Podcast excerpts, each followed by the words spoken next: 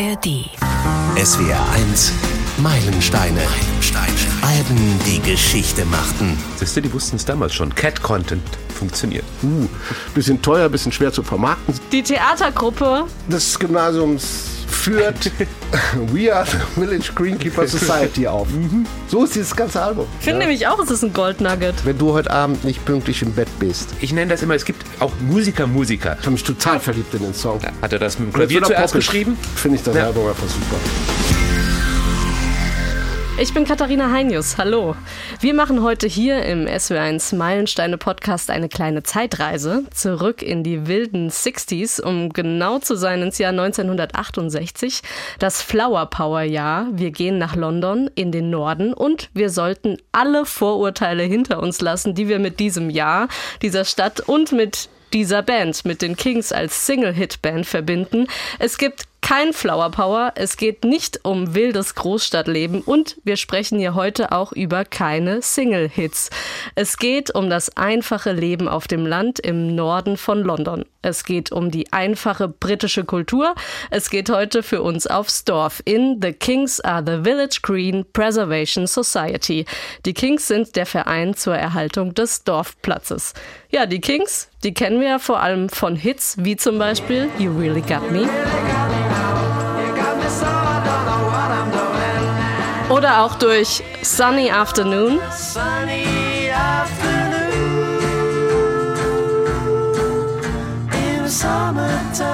als Single-Hit-Komponisten sozusagen. Mit The Kings are the Village Green Preservation Society werden sie vielmehr zu Konzeptalbum-Komponisten. Es sind keine großen Hits drauf, dafür spannende Kompositionen. Im Erscheinungsjahr 1968 war das Album ein echter Flop. Mittlerweile ist es das meistverkaufte Kings-Album überhaupt. Es lohnt sich also wirklich mal, dass wir uns mit diesem außergewöhnlichen Album näher beschäftigen. Und das ist ja auch das Schöne an den SW1 Meilensteinen dass auch wir hier in der Redaktion von Ihnen inspiriert werden, uns mit so kleinen, ins Hintertreffen geratenen Goldnuggets zu beschäftigen, durch Ihre Ideen und Vorschläge, die Sie uns immer wieder auch schicken an meilensteine.swr.de. Und so hat uns zum Beispiel auch Christian Butz geschrieben, wenn ich bei der SWR 1 Fee einen Wunsch frei hätte, dann wäre dies einmal das Album The Kings are the Village Green Preservation Society für euren Podcast auf den Plattenteller zu zaubern. Oder auch Charlotte Bries. Sie schickte uns gleich eine ganze Liste mit ihren Vorschlägen für Kultalben, darunter auch The Kings mit The Village Green Preservation Society und auch Ralf Buchholz hat geschrieben an meilensteine.swr.de. Da bin ich mal wieder bei meinen Kings. Ray Davis ist ein einzigartiger Kompositeur, obwohl ich ja doch eher ein Who-Fan bin. Ich war Anfang Oktober in London und habe so ein bisschen Ahnenforschung betrieben. Meine Oma väterlicherseits stammt aus Nord-London, also Kings Heimat. Ehrlicherweise könnte ich nicht sagen, welches der vielen Alben Alben denn der explizite Meilenstein wäre. Wir haben uns ein Album rausgepickt. The Kings are the Village Green Preservation Society und auch ich kann Ralf Buchholz gut verstehen. Ich bin ja auch gern mal bei The Who zu Hause, aber hier auf diesem Album teilen The Kings zumindest einen Grundgedanken, den wir auch von The Who kennen, die Idee eines Konzeptalbums. Geschrieben vor allem von Ray Davis. Er nimmt uns zum Beispiel mit auf die Animal Farm, auf den Bauernhof.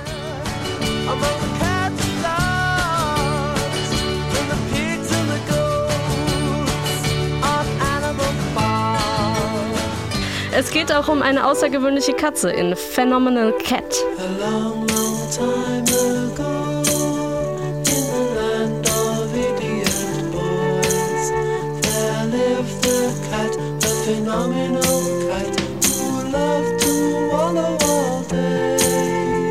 Und es geht auf dem Album darum, dass man sich unten am Fluss ganz wunderbar die Zeit vertreiben kann in Sitting by the Riverside.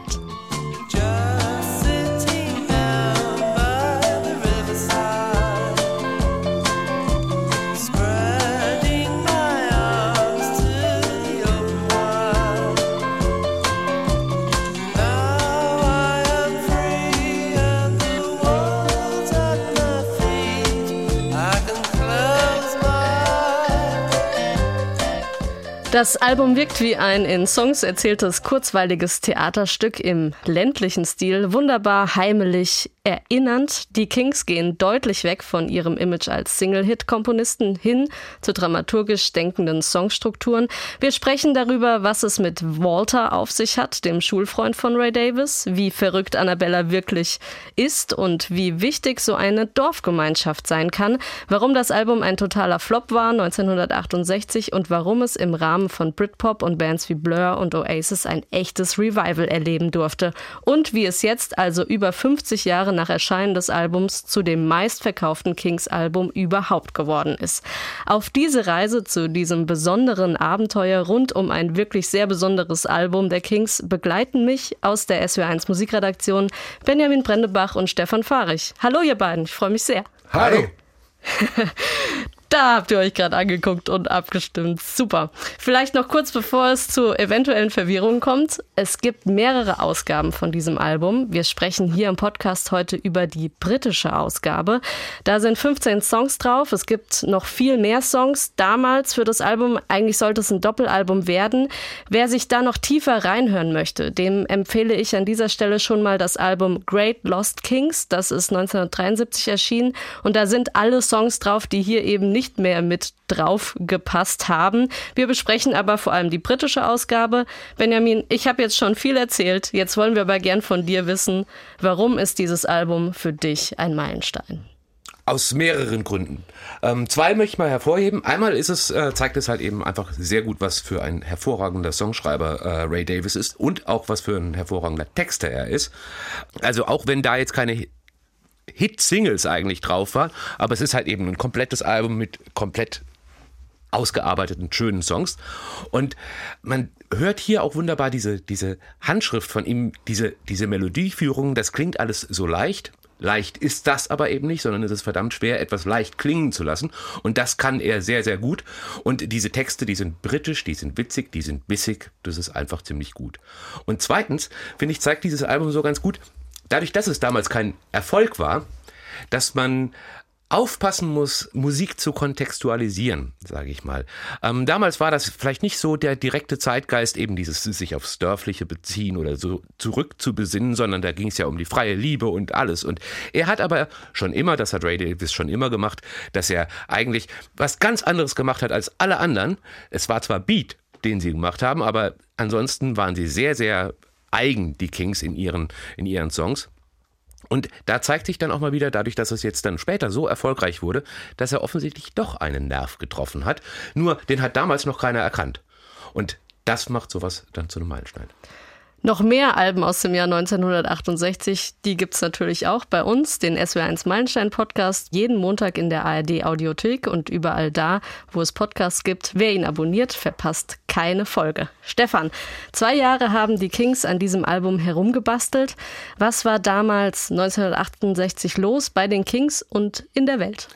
Für die Welt ein, ein Jahr des Umbruchs, des Aufbruchs, schwere Turbulenzen. Wir hatten ja bereits im Podcast zu Iron Butterflies in der Garda da wieder diese dieses Jahr, dieses Jahr ausführlich betrachtet. Äh, paar Stichpunkte. Vietnamkrieg, der Prager Frühling und sein gewaltsames Ende, Studentenunruhen das Attentat Rudi Dutschke. Dazu die Morde an Martin Luther King, Robert F. Kennedy in Frankfurt ähm, verüben die späteren RAF-Terroristen Gudrun Ensslin, Andreas Bader Brandanschläge auf zwei Kaufhäuser. Das gilt so dann ein Jahr später als Gründung der RAF. Äh, äh, das war als Protest gegen den Vietnamkrieg gedacht. Und bei den Olympischen Spielen, das habe ich noch als Bild in Erinnerung, demonstrieren zwei US-amerikanische Athleten bei der Siegerehrung Black Power und recken ihre Fäuste mit schwarzen Handschuhen in die Luft. Sie wurden dann hinterher, glaube ich, vom Wettbewerb ausgeschlossen. Aber es war sehr mutig, fand ich. Und in der Kino, im Kino dagegen Kontrastprogramm Uschi Klaas zur Sache Schätzchen, obwohl es war, das war schon 60er Zeitgeist, also so ein bisschen frei gegen die Gesellschaft aufmupfen. Und der 68er Soundtrack, der kommt von du hast gesagt, wir haben schon einige Meilensteine aus dem Jahr betrachtet. Die, der kommt von Electric Ladyland, Jimi Hendrix zum Beispiel, dem weißen Album der Beatles, A Becker's Banquet, von den Rolling Stones, In Innegrada wieder von Iron Butterfly und vielen, vielen mehr. Heile Welt dagegen in den deutschen Singlecharts. Ja, dort herrscht noch Schlager vor und wir kennen ihn alle, das holländische Stimmen und Heintje. Sang von der Mama und der Sehnsucht nach der heilen Welt Haichi, Bumbaichi, Bum Bum, die es bekanntlich zu der Zeit in der Form nicht gegeben hat. Und was machen die Kings? Ja, während die Stones Street Fighting Man und Sympathy for the Devil singen und ähm, die Beatles mit Revolution das Gefühl der Zeit, des, des Aufbruchs, der Revolution ähm, mitnehmen, flüchten die Kings, du hast schon mal gesagt, zurück in die Vergangenheit, ins heile Landleben in England, das britische Dorfleben. Was war passiert? Also die Kings durften nicht mehr in den USA auftreten. Also sie wurden bis 69 verbannt. Also 69 ähm, hatte ähm, Ray Davis, äh, dann ist er nach Amerika gefahren, hatte darüber geredet, wir möchten gern wieder, hatte verhandelt und so weiter. Das hat dann auch funktioniert, sie durften dann wieder auftreten. Aber bis 69 keine Auftritte in den USA. Lasst uns mal ganz kurz an dem Punkt noch äh, bleiben. Warum gab es keine Auftritte in den USA? Ah, sehr schwer. Die Kings waren, haben ihrem Namen, der ja nicht mit G geschrieben wird, mit den Königen, sondern mit Kings, was mehr so aufmüt, aufmüpfig bedeutet, dem haben sie alle Ehre gemacht, weil es gab wohl auch Schlägereien auf der Bühne, es wurde sich gekloppt, sie haben sich äh, auch so ein bisschen daneben benommen. Sie waren jung, sie waren wild. Also Sie haben ja praktisch von ganz oben das Auftrittsverbot bekommen, nämlich von der Musikergewerkschaft genau, in den USA. Also, ja. also es ging darum, es war, es war so ein bisschen ein bisschen was von allem eigentlich. Also die Kings hatten eine Tour angefangen in den USA und wurden dann bei dem ersten Auftritt, der war relativ äh, schlecht besucht, so dass die Managerin, die Tourmanagerin damals gesagt hat, okay, ich kann euch hinterher nicht bezahlen, weil eben nicht genug Geld in der Kasse war. Woraufhin die Kings gesagt haben, alles klar, das ist aber Mist. Beim nächsten Mal wollen wir auf jeden Fall vorher bezahlt werden. Das ging dieser Tourmanagerin schon gehörig auf den Keks und die hat sich schon an die Gewerkschaft gewandt und hat schon gesagt, hier, äh, Freunde, da sind irgendwelche Leute, kommen natürlich aus Großbritannien, British Invasion war ja das Stichwort damals, habt die bitte mal im Auge. Und dann haben die sich eben auch noch geprügelt, haben sich dann irgendwie auch mit einem Security-Menschen geprügelt. Und diese Gewerkschaft, die, hat im, die hatte eine sehr, sehr große Macht damals in den USA. Das heißt, wenn die eine Empfehlung ausgesprochen haben, die Visa nicht auszustellen, dann wurden die auch nicht ausgestellt. Und diese zweite, diese Schlägerei, die dann noch dazu kam, das war dann der endgültige Punkt, wo die Gewerkschaft gesagt hat, alles klar, das unterschreiben wir jetzt, die kommen nicht mehr rein. Und damit war die Geschichte dann gegessen. Im Endeffekt, man vermutet eigentlich, also dass die haupttreibende Kraft eigentlich dahinter diese Tourmanagerin war, die einfach keine Lust auf diese Jungs hatte und gesagt hat, nö. Ganz kurz, um den Begriff einzuordnen, British Invasion heißt die Bands, die von Großbritannien dann auch in Amerika Erfolg hatten, also Beatles, die auf Tour waren, die Rolling Stones, die langsam nach Amerika gingen, also The Who, The Who natürlich, also die, die sozusagen Amerika gekapert haben, kann man fast sagen, und die Kings gehörten dazu oder eben ab 1965 nicht mehr. Naja, gekapert muss man den Kings jetzt ein bisschen kleiner schreiben. Die waren nicht mal ansatzweise am Kapern. Sie haben halt dort das auch stimmt. versucht, Fuß zu fassen fassen. Genau. Und sie haben natürlich durch dieses, die, dieses Konzertverbot das auch nie, die Chance auch nicht bekommen, die Bands wie The Who bekommen haben, nämlich Woodstock 69 zu spielen. Zum Beispiel. Ja? Also was ja natürlich ja. wie diese Band ein riesen, riesen Joe Cocker auch, das waren ja riesen Karrieresprungbretter für diese Bands, was sie nicht konnten.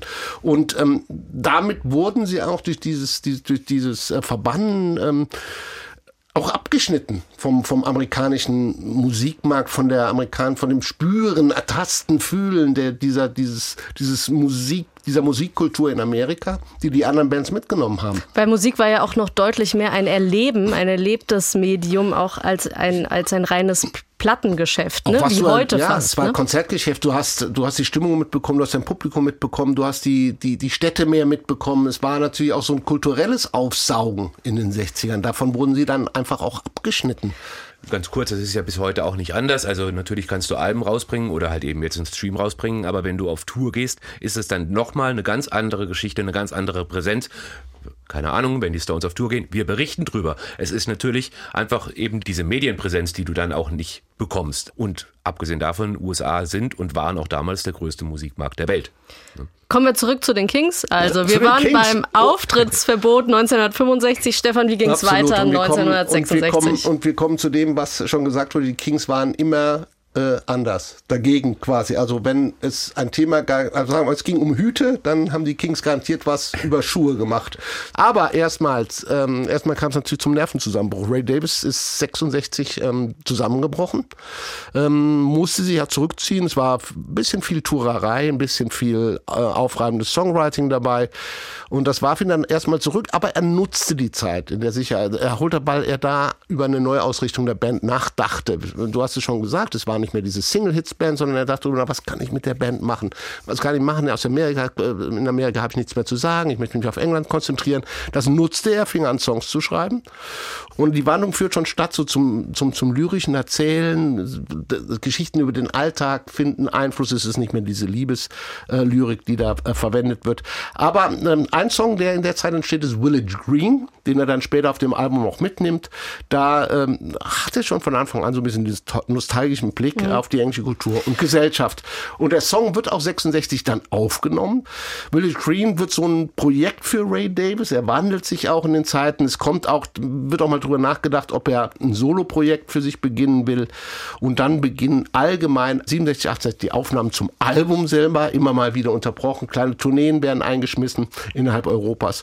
Zwei Jahre haben sie gebraucht, um das Album aufzunehmen. The Kings Are the Village Green Preservation Society ist ein Konzeptalbum. Wir haben das ja alle auch schon betont. Das Konzept stammt von Ray Davis. Es geht um das Leben auf dem Land, eine romantische und auch sehr glorifizierende Sicht an der einen oder anderen Stelle. Es geht um Heimat, um Freundschaft. Benjamin, nochmal ganz konkret. Wieso war es Ray Davis wichtig, genau über dieses Thema, das ländliche Leben, ein Konzeptalbum zu schreiben? Ich glaube einmal, weil er es konnte.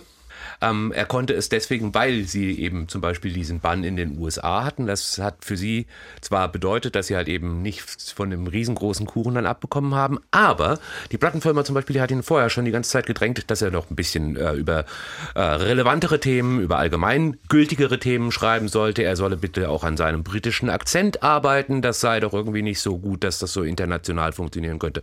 Das fiel alles weg. Die Plattenfirma hatte, sie hatten zwar noch ihren Plattenvertrag in Großbritannien, Großbritannien, aber das war dann auch nicht mehr so äh, das vordringliche Thema, eben jetzt für die Kings dann wirklich zu Weltstars zu werden. Das musste man dann erstmal ohnehin ad acta legen. Das heißt, er konnte eigentlich machen, was er wollte. Und dann hat er gemacht, was er wollte. Und er wollte. hatte ja auch eigentlich schon relativ viel Geld verdient mit den Single-Hits, die er hatte und auch die Single-Hits, die er für andere geschrieben hat. Also er war finanziell ja auch unabhängig an der Stelle. Ja, das wird wahrscheinlich so gewesen sein. Das kommt ein bisschen auf den Plattenvertrag an. Also okay. äh, Pi Records sollen nicht die einfachsten gewesen sein, sondern sehr harte Verhandler, aber nichtsdestotrotz, also ich glaube, sein Auskommen wird er gehabt haben.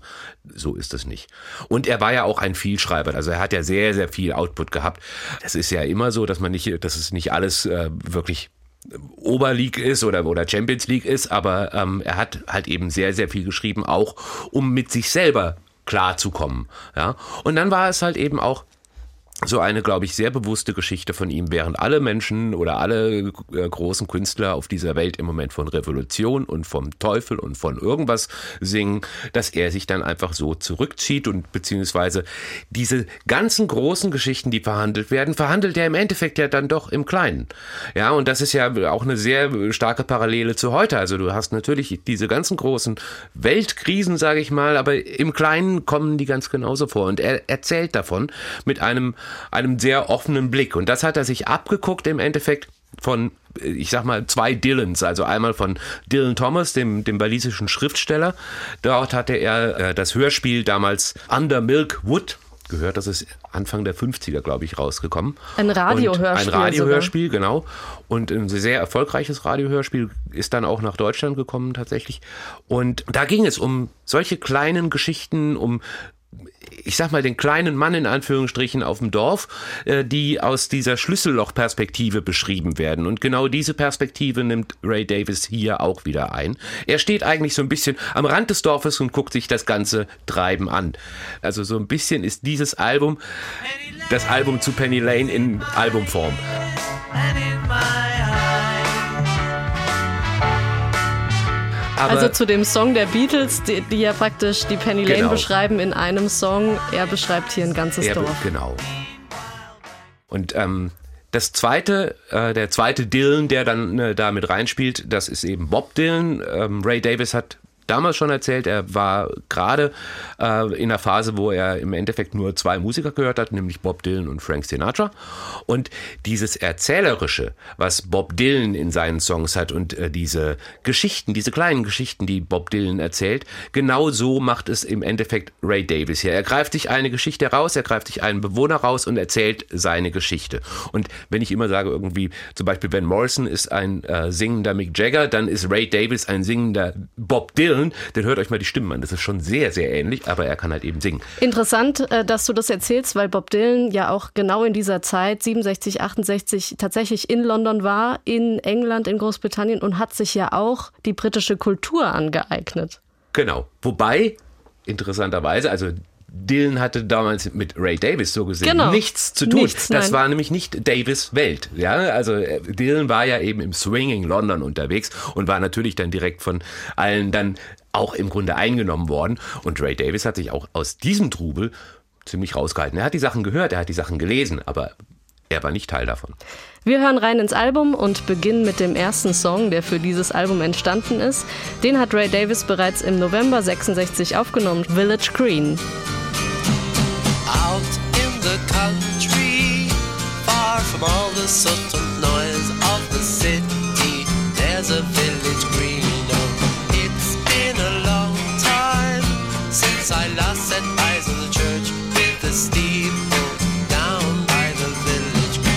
I miss the village green and all the simple people. Ich vermisse den Dorfplatz und all die einfachen Leute. Stefan, hier fasst Ray Davis ja die Grundidee des ganzen Albums zusammen, aber er ist da auch aufgewachsen. Ja, es ist nicht nur eine Idee, es ist eine eigene Erfahrung. Nicht nur er, auch sein Bruder, der Band ja auch drin war, Dave, ähm, sind in Fortis Green, einem ähm, Vorort im Norden Londons, aufgewachsen. Interessanterweise gab es dort keinen Dorfplatz, also kein Village Green.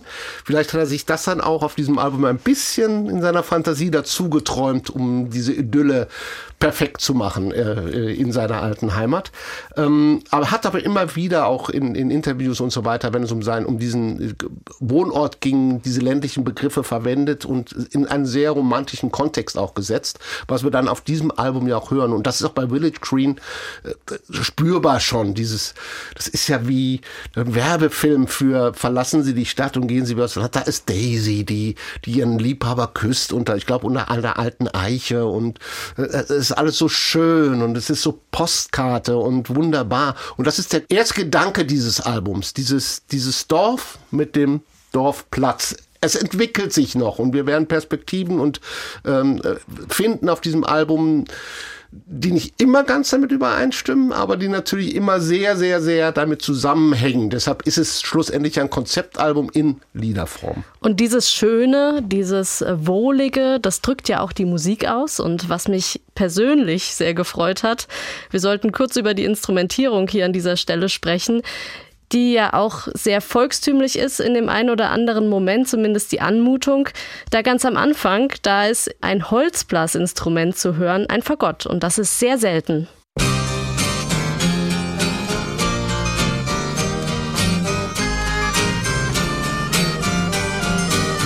Ja, und dann kommt noch die kleine Schwester vom Fagott dazu, die Oboe, hat man gerade gehört. Schöner Einstieg an dieser Stelle, sehr gelungen, finde ich, um diese fast schon behäbige Klangfarbe vom Fagott vielleicht ein bisschen zu verdeutlichen. Ich hab's mal selbst aufgenommen.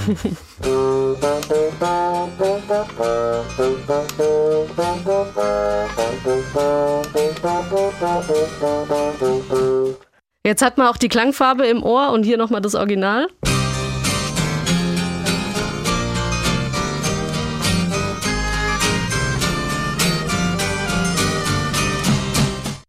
Zu Hause habe ich ja eine Liste, da schreibe ich Songs drauf, in denen ein Fagott zu hören ist. Ich nenne sie Most Popular Songs with Bassoon, also mit Fagott, weil das so wirklich so selten ist und ich mich als Fagottistin natürlich immer darüber freue, wenn ich einen Fagott höre und wenn Ihnen ein Song einfällt, gerne an meilenstein.swr.de. Das ist aber jetzt hier nicht unser Thema, sondern eher die Frage, warum sich Ray Davis und die Kings hier schon fast für ein ja klassisches Instrumentarium entschieden haben mit Oboe, Piccolo-Flöte und Streicher, die kommen dann auch noch im Song vor. Fast schon Hausmusik an dieser Stelle.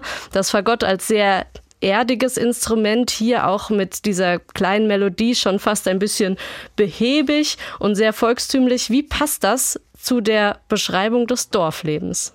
Perfekt. Sehr gut. Nein, es ist auch, ähm, wir hatten eben Penny Lane zum Beispiel, äh, wo wir ja auch ähnliche Elemente haben. Wir haben ja nicht nur hier ein Fagott, wir haben auch ein Cembalo, das so ein bisschen rumspielt, das ja äh, in der ganzen Instrumentierung diesen typischen Barockcharakter hat.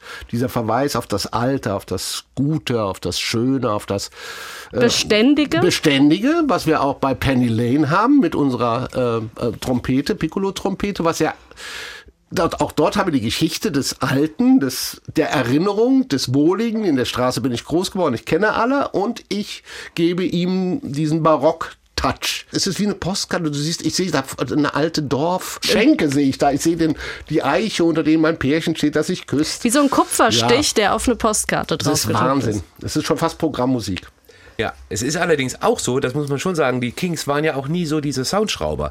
Also es war ja, ging ja damals gerade los, dass halt eben auch wirklich Produzenten sich extremst mit eingebracht haben und äh, verschiedene Sounds versucht haben zu imitieren auch und ähm, anders zu gestalten, während die Kings eigentlich immer in ihrem Sound sehr sehr analog waren, auch wenn das natürlich noch und hier noch viel viel mehr und hier noch ja. viel mehr genau. Aber sie und haben sich trotzdem auch, besondere Sounds rausgepickt. Sie haben sich natürlich genau, sie haben sich Sounds rausgepickt, besondere Sounds. So stechen sie natürlich raus, aber nichtsdestotrotz, du wirst nicht mit Technik zugeworfen. Du wirst nicht mit irgendwie Soundcollagen, äh, die du nicht zuordnen kannst, zugeworfen, sondern es ist alles sehr straight, sehr klar. Und klar kennbar. Mhm, genau. Mhm, mhm, mhm, bin ich voll bei dir. Aber ich finde, weil, weil es so über romantisiert ist, dieser Song, weil viele, viele Leute haben sich darüber gestritten, wie meint er das denn jetzt, dieses Album? Mhm. Ist das wirklich dieses, dieser Blick zurück, dieser, ich möchte gern das alte England zurück? Ich meine, er ist äh, Nachkriegsgeneration, er hat erlebt, wie das alles umgebrochen ist, äh, wie aus normalen kleinen Häuschen Hochhäuser oder größere Häuser, Städte gewachsen sind, wie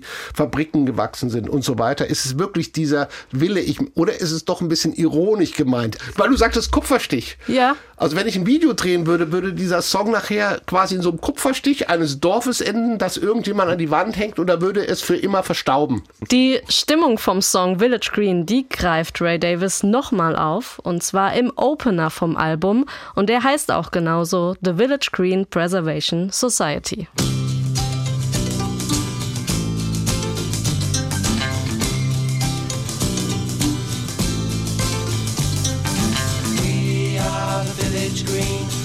Conservation Society. God save Donald Duck, vaudeville and variety. We are the Desperate Dan Appreciation Society.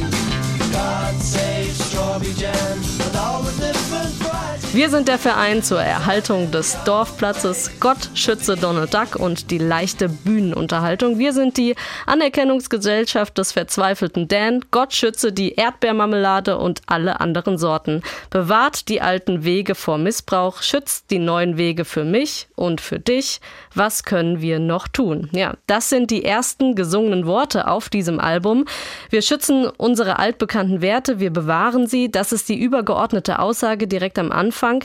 Einer passt für mich da nicht so gut rein. Das ist Donald Duck, weil der ist ja bekanntlich Amerikaner. Was hat der Amerikaner hier auf einem britischen Album zu suchen, Stefan? Habe ich mich auch lange gefragt, bis ich, ich weiß nicht mehr wo, ähm, eine, eine, ein, äh, etwas gefunden habe, weil Donald Duck zu der Zeit wohl in Großbritannien einen enormen Hype hatte.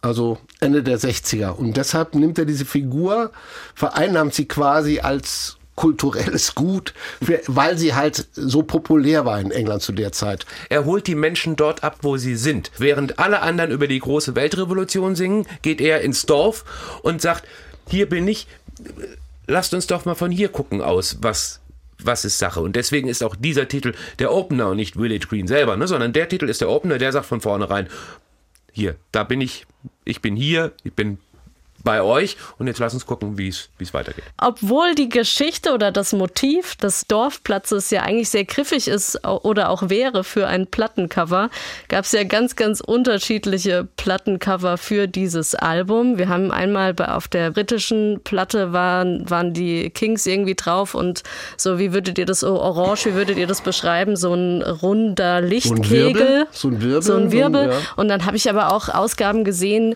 da hatten sie irgendwie zwei Pferde und standen vor der Kamera. Da hat man eher dann doch noch das Ländliche betont. Ähm, Stefan, was steckt mit den Covern? Was steckt da für es eine wurde, Geschichte es dahinter? Es wurde äh, von Land zu Land äh, das Album äh, mit verschiedenen Covermotiven veröffentlicht, was es für Sammler sehr interessant macht. Ich habe jetzt nicht nachgeguckt, was die Preise sind, aber ich kann mir vorstellen, dass ein Kings-Album, das in Neuseeland erschienen ist, mit einem mit einer sehr, sehr, sehr, sehr, sehr geringen Stückzahl, heute natürlich einen hohen Sammlerwert hat. Das Hauptmotiv ist das, was wir ja auch hier ähm, jetzt bei uns haben, das ist halt dieser Wirbel mit der Band, aber dann ist hinten diese, dieser komische Sandsturmwirbelhörnchen, was weiß ich, in verschiedenen Farben. Das ist das Hauptmotiv, aber es gibt sie auch in der Natur stehend, mit Pferden, mit allem möglichen. Also wer dieses Album findet mit einem anderen Motiv als diesem vier Jungs stehen vorne drauf und haben irgendwie halluzogene äh, Motive im Hintergrund. Der sollte sich das kaufen, wenn es günstig ist. Ja, oder gucken Sie mal in Ihrem Plattenschrank zu Hause, welche Version haben Sie zu Hause stehen? Machen Sie ein Bild, schicken es an meilenstein.swr.de. Ja, Wir freuen uns. Wir hatten es beim Meilenstein bei äh, Synchronicity von Police, das ja auch in unheimlich vielen verschiedenen Coverversionen erschienen ist. Ja. Kommen wir zurück zum Album und zu den Protagonisten, über die da gesungen wird. Es gibt Walter, Annabella, Johnny und Monika zum Beispiel. Sie alle tauchen eigens in Songs auf. Hören wir mal rein, was es da über Monika zu berichten gibt.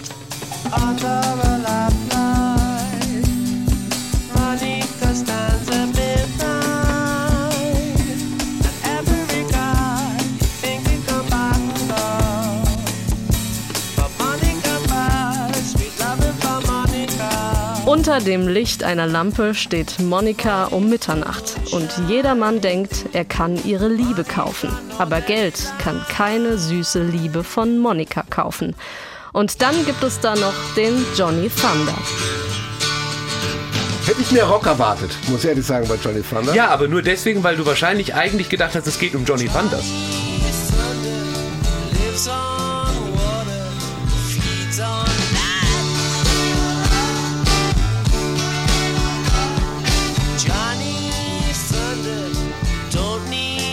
Johnny Thunder lebt auf dem Wasser, er nährt sich von Blitzen. Johnny Thunder braucht niemanden, er will kein Geld. Benjamin, wer oder was ist Johnny Thunder und wer ist Monika?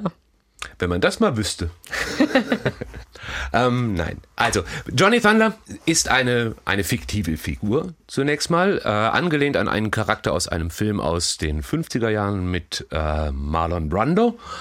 Und äh, dort gibt es einen, äh, der Hauptdarsteller, der heißt Johnny, ist der äh, Anführer einer Motorradgang und ist halt eben so der Wilde, der einsam, einsame Wolf, der halt eben auch alleine klarkommt. Und genau der ist es auch hier in diesem Song. Er ist nicht zu verwechseln wirklich mit Johnny Thunders, das ist wieder was anderes. Der war damals gerade erst 18, glaube ich, oder sowas um die Ecke. So viel älter dürfte Nicht, da denke ich auch nicht dran.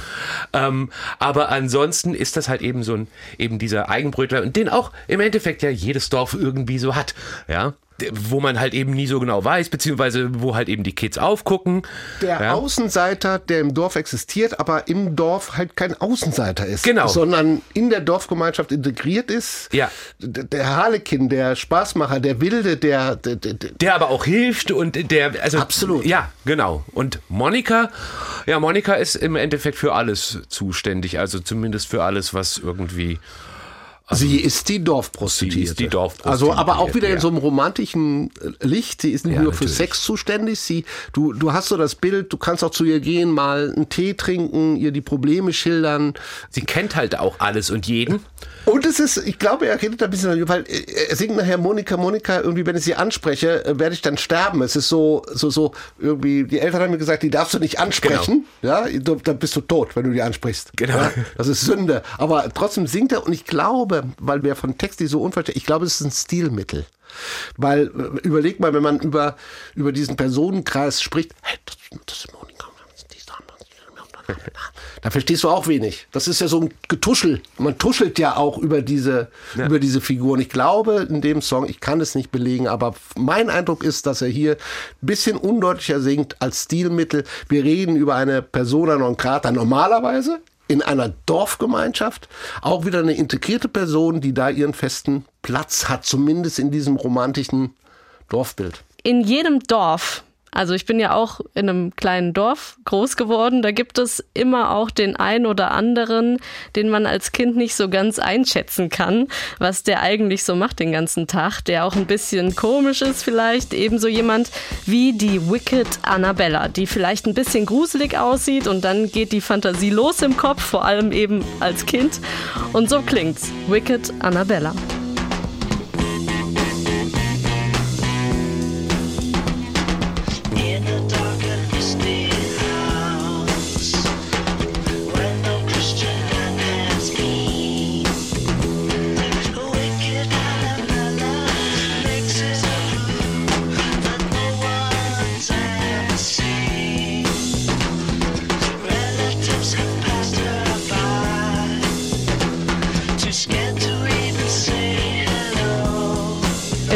Dunklen und nebligen Absolut. Haus, wo noch kein Christenmensch war, mischt die böse Annabella ein Gebräu, das niemand je gesehen hat.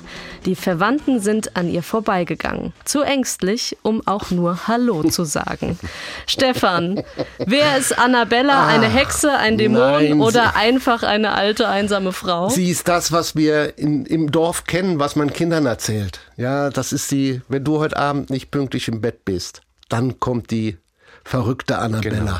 Dann kommt sie zu dir. Und schießt ja. bloß den Fußball nicht in ihren Garten. Ja, sie ist diese, diese, dieser, dieser Dorfgeist des Bösen, Mhm. den, du, den du immer heranziehen kannst, wenn du deine Kinder, kommst du hierher, sonst kommt die verrückte Annabella. Und die bestraft dich. Der Song klingt ja schon anders als die anderen Songs auf dem Album, Benjamin. Dieses ganze Album klingt ja eigentlich, haben wir ja eben schon schön rausgearbeitet, eigentlich so dieses, dieses Pittoreske und dieses ähm, auch sehr, sehr leichte. Es gibt allerdings zwei Songs im Endeffekt, ähm, die da rausstechen und am ehesten ist es eben dann auch noch die äh, Wicked Annabella, diese Gitarre im Hintergrund, Dave Davis, der da äh, spielt.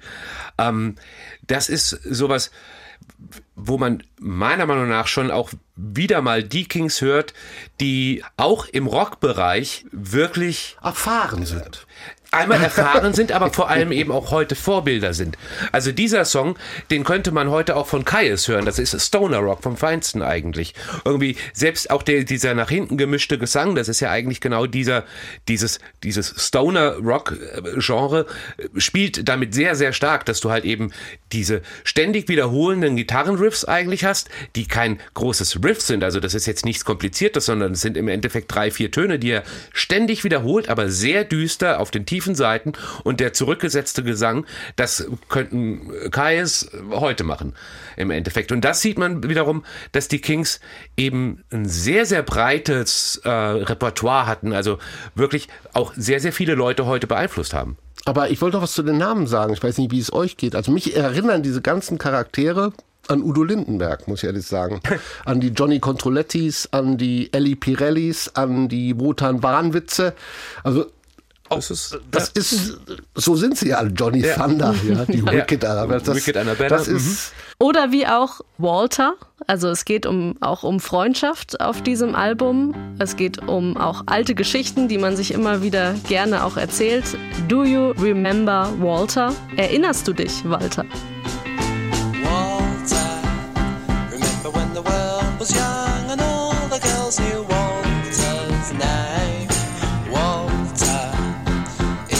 Shame the way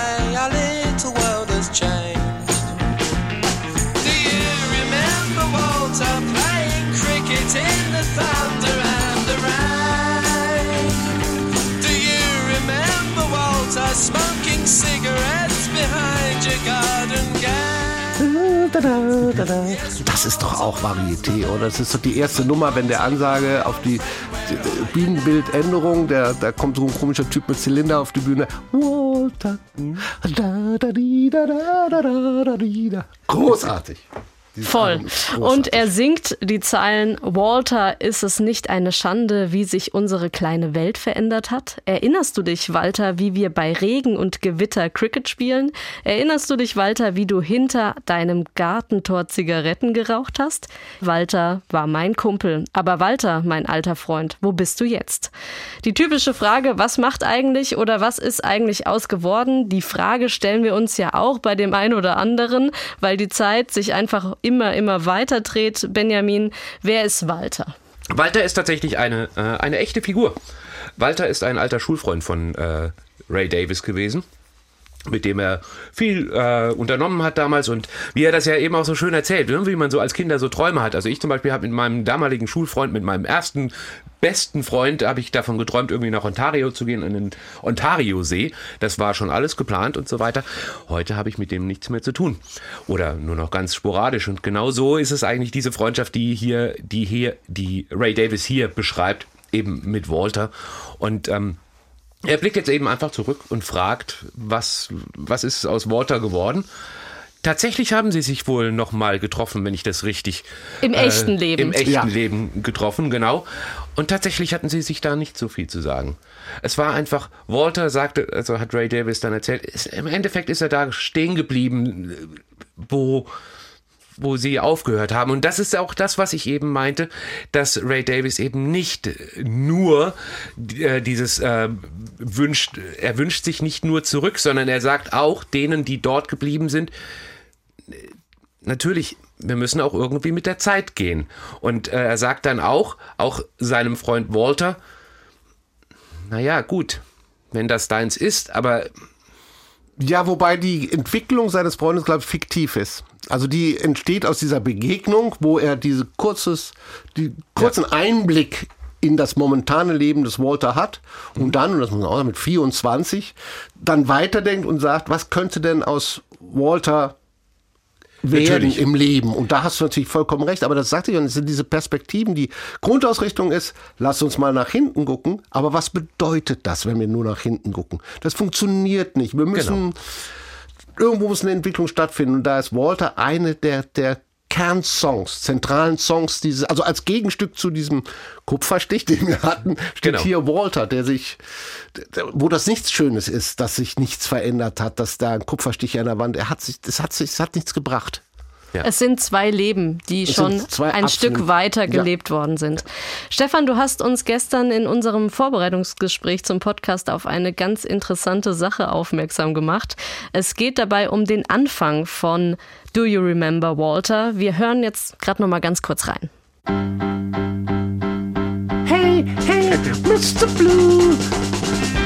Spoiler, Genau.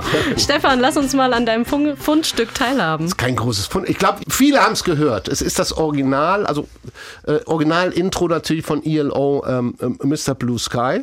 Und zwar original übernommen. Also äh, Wobei man muss sagen, Mr. Blue Sky war ja viel, viel später. viel, viel, viel, viel ne? später. Aber das ist ja das, worüber Das wir ist das gesprochen haben. Original hier, ne? Von Das ist, über das wir, wir hören mal rein, Mr. Blue Sky, dann hören wir es direkt.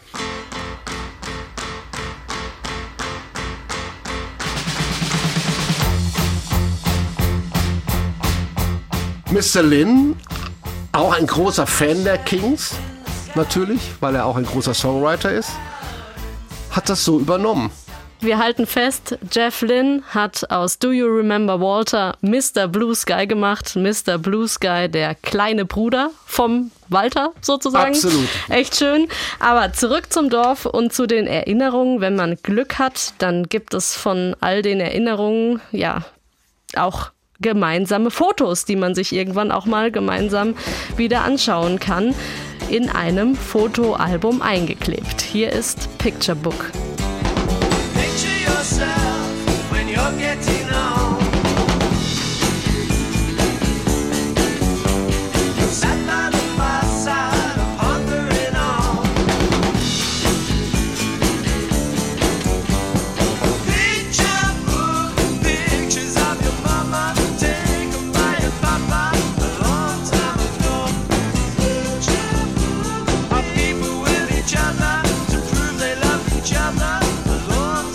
Picture das Fotoalbum, Fotos aus einer Zeit, in der es einem gut geht, meistens, so geht es mir zumindest, dass man in guten Zeiten mehr Bilder macht als in ja, nicht so guten Zeiten. Wie ist das hier zu verstehen, Stefan? sich die Bilder dann aber in den nicht so guten Zeiten anschaut, weil man, und da sind wir wieder beim Thema des Albums, gern zurückblicken möchte, in die Zeit, wo alles subjektiv gesehen toll war, schön war, äh, gewohnt war. Es ist wie, als würde ich mit Mutter im, im Fotoalbum blättern. Ich sehe, die, ich sehe die Bilder der Vergangenheit, aber, und das ist, äh, also von der Thematik her ist es ganz klar, wo das verankert ist. Also der Rückblick in dieser nostalgische Gedanke, äh, wie kann ich die Vergangenheit festhalten?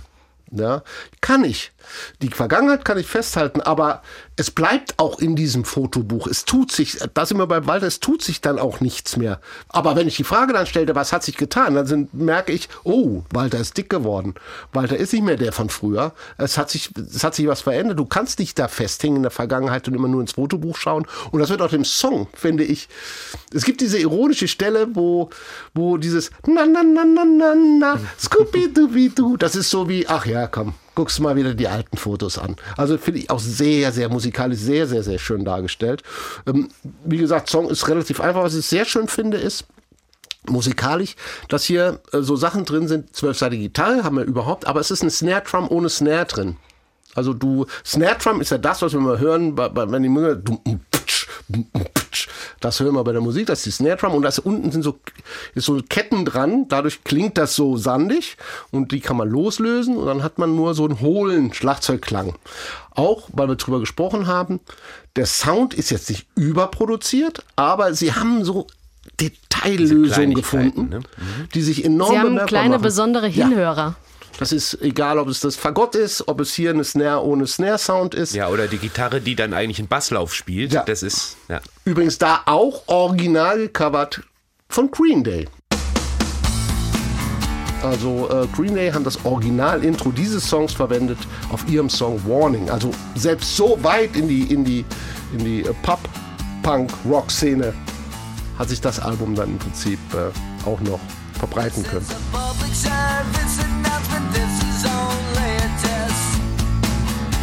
Wobei wir ja an der Stelle, äh, da sollten wir auch noch mal drüber sprechen, das Album hat ja sowieso ein Revival erfahren in den End 80er, 90er Jahren beim Britpop, bei Blur,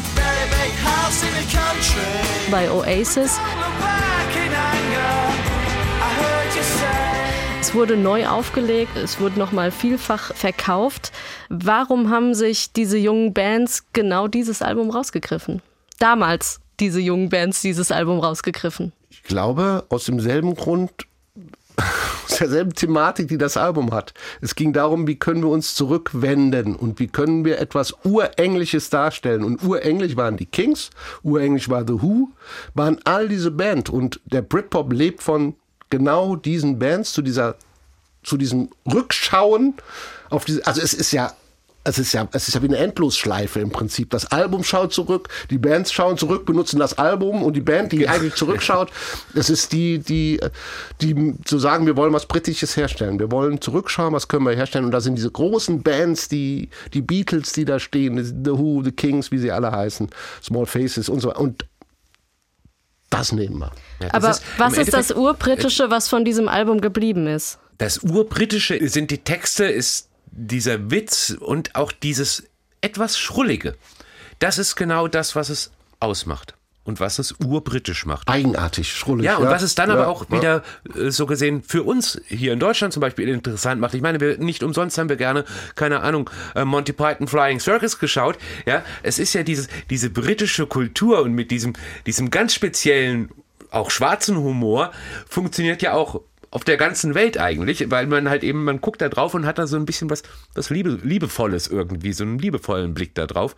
Und den transportieren sie hier. Ja, und den transportieren, im Endeffekt, das war ja auch genau das, was dann eben wieder der Britpop eben ausgemacht hat, auch dieses, äh, dieses Britische wieder zu kultivieren. Damals haben sich dann Blur, die waren eben eher, kamen eher von, äh, von der Kings-Seite, während Oasis sich immer eher auf die Beatles bezogen haben. Auch das war wieder so ein, haben sie sich natürlich äh, sehr schön einfach wieder positioniert und das ist. Ja, und so es gab auch den Kampf, weiter. Blur, Oasis war der Kampf Ja, natürlich, um, genau. um, um Bildungsbürgertum und äh, Arbeiterklasse, um Stadt, um Land, um wie positioniere ich mich und dann wurden natürlich auch diese Bilder aus der Vergangenheit herangezogen, auch die musikalischen Einflüsse. Also es scheint logisch zu sein, dass der Britpop sich aus auch von den Kings, auch von diesem Album speist und sagt, das war für uns enorm wichtig. Hat natürlich für Kings den Vorteil gehabt, das Album hat sich in dem Zeitraum enorm viel verkauft und du hast schon gesagt, wurde dann zum meistverkauften Kings-Album aller Zeit. Es ist natürlich von großem Vorteil für äh, so ein Revival, dass es eben noch nicht so bekannt ist. Ja, das heißt also, wenn du jetzt zum Beispiel dich als Blur oder als Oasis auf die großen Hit-Alben beziehen würdest, dann würde im Endeffekt fast jeder erstmal sagen, entweder ist es geklaut oder es ist langweilig. Ja, wenn du aber dir so ein, ich nenne das immer, es gibt auch Musiker, Musiker zum Beispiel, also ähm, Musiker, die ganz, ganz riesengroßen Einfluss haben auf Leute, die Musik machen, die aber nie Hits hatten. Ja, und genau so ein Album ist das auch, weil, was unglaublich viel in sich trägt, aber eben nie diesen kommerziellen Erfolg hat. Und dadurch kannst du dann natürlich viel machen und dich drauf beziehen. Ray Davis hat das in seinem britischen Humor mal wirklich schön zusammengefasst. Er hat gesagt, The Kings are the Village Green Preservation Society is the most successful flop of all time. Damit haben wir das Album besprochen. Ich sage Tschüss, vielen Dank fürs Zuhören.